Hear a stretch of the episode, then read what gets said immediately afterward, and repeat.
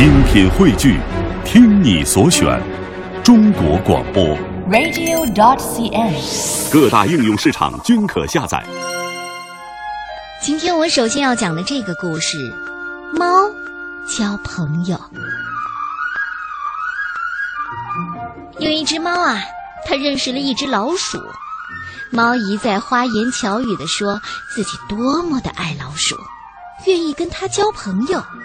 老鼠终于同意了，和猫住在一间屋子里，共同的生活。冬天快来了，猫对老鼠说：“哎，我们准备一罐猪油过冬吧。”老鼠听从了猫的意见，他们在市场上买了一罐猪油回来。可是，可是猪油储存在哪里呢？他们想啊想啊，最后猫说：“，哎这样，我们把猪油放在教堂里，没有谁敢从那里拿东西的。”老鼠也觉得这个地方很安全，他们就将猪油放在祭坛下，约定谁也不许单独去吃猪油。可是没过多久，猫就很想吃猪油了，于是它对老鼠说：“哎，亲爱的老鼠啊，今天我要出去一趟。我表妹生了一只公猫啊，公猫知道吗？呃、白毛带褐斑，我要抱它去洗礼。你要把家看好哦。”老鼠回答：“好的，好的，你去吧。”其实啊，猫根本就没有表妹。它一路小跑的来到教堂里，偷偷的溜到那罐猪油旁，开始舔油吃。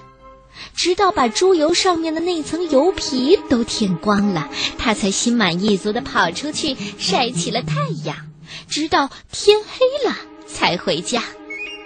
老鼠说：“哎，你回来了，今天过得很快活吧？”“呃，还行吧。”“哦，那孩子给起了个什么名字呀？”“呃，猫干巴巴地说：‘呃，叫呃去了皮。’”哦，这名字可真奇怪。没过多久啊，猫的嘴又馋了。一大早，它起来又对老鼠说：“呃，又有一个孩子让我去做干爹，你同意我去吗？”善良的老鼠又一次同意了。馋嘴的猫又悄悄地溜到教堂，把猪油吃了一半。吃完，它心满意足地说。啊，一个人吃东西的感觉可真好。猫刚回到家，老鼠就问：“哎，这个孩子的名字叫什么呢？”“呃呃，去一半，去一半。”哦，太奇怪了。